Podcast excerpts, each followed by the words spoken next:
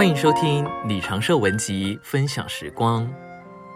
今天要和大家分享，不要模仿这世代，而要实行神的旨意。约翰一书二章说：“不要爱世界和世界上的事，这世界和其上的情欲正在过去。世界上的事，无论好坏贫富，总要过去。”十七节后半接着说：“唯独实行神旨意的，永远长存。”实行神旨意是什么意思呢？神的旨意是要我们做什么呢？有的人说，实行神旨意的意思就是，你从前没有得救，没有主，想做什么就做什么，现在不可以这样。譬如说，到底要去哪个学校读书？你要祷告，适婚年龄到了，也不要只照自己的意思，要问问主，是不是要现在就结婚，或者要找什么对象。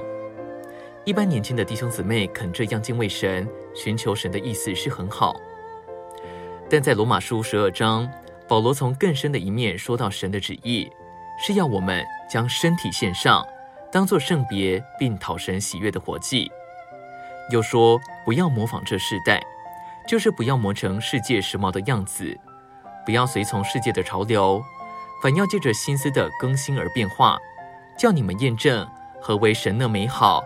可喜悦并成全的旨意，我们从这一章的上下文就看得出来，神的旨意是要我们彼此配搭，过身体的生活。保罗在以弗所书也给我们看见，得救的人不是仅仅成为信基督的宗教徒，而是得着重生，有了基督的生命，成为基督身体的肢体。我们每一个人都是基督身体上的肢体，有他的生命和性情。他的生命就是我们的生命，他的性情就是我们的性情。我们与基督同过的生活，就是教会生活，也就是身体生活。我们全身的肢体都有功用，没有一个是无用的。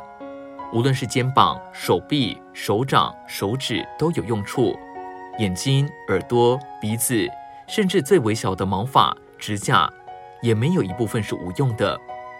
我们得救了。有了主的生命，成为主身体上的肢体，也就有我们的用处。